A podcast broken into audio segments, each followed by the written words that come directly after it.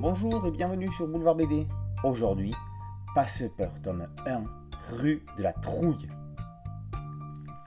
Les jumeaux ont commandé une motoneige sur internet sans le dire à leurs parents. Mais c'est un tout autre colis qui va leur être livré. Il y a eu une inversion avec le colis destiné à la mairie musée de Passepeur. Ils reçoivent le sarcophage de la reine Hatshepsut qui régna sur l'Égypte 3000 ans auparavant. Mais la souveraine a été victime d'une malédiction. Passepeur devient le théâtre d'une imprécation intermillénaire à régler. Passepeur est à l'origine une série de romans québécois pour ados dans le style de chair de poule. Rue de la Trouille est l'adaptation de Qui va dérouler la momie?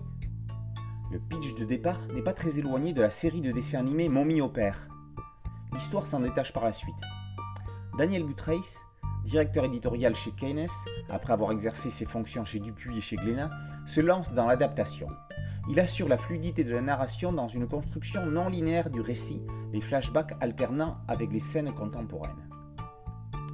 Jean-Marc Krings dynamise son trait en le simplifiant très légèrement. Il s'éloigne de son style détaillé qu'il avait sur Jackie X pour se rapprocher d'une ligne très claire comme celle d'un Fabrice Parme. Son graphisme est dans la plus pure tradition de Marcinelle et on voudrait le revoir au crayon d'une belle et grande série dans Spirou. Même si elle s'adresse au lecteur dès 8 ans, on aurait aimé, ou plutôt ils auraient sûrement aimé, avoir un peu plus la trouille, comme le promettent le titre et la superbe couverture. Ceci dit, Passe peur est parti pour être une belle série jeunesse.